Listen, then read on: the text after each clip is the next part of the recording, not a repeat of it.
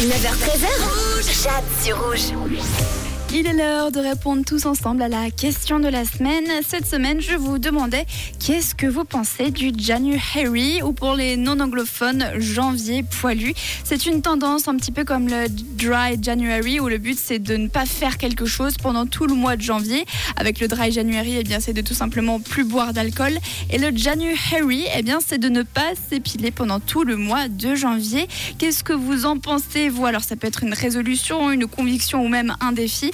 Est-ce que vous, vous pourriez vous laisser pousser euh, les poils euh, pendant tout un mois, que vous soyez une femme ou un homme, et si vous vous retrouvez face à un, partenaire qui, lui, a des poils partout, elle a des poils partout, quelle serait votre réaction? C'était la question de la semaine aujourd'hui, et voici quelques-unes de vos réponses. On a Marion qui, elle, déteste les poils, que ce soit chez elle ou chez les hommes. Pour elle, c'est épilation obligatoire avec son conjoint. Et puis Florian, lui, il nuance un petit peu plus.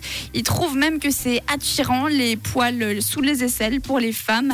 Et on termine avec euh, Félicien qui, pour lui, ça lui est complètement égal. Si sa partenaire veut se laisser pousser les poils, tant mieux.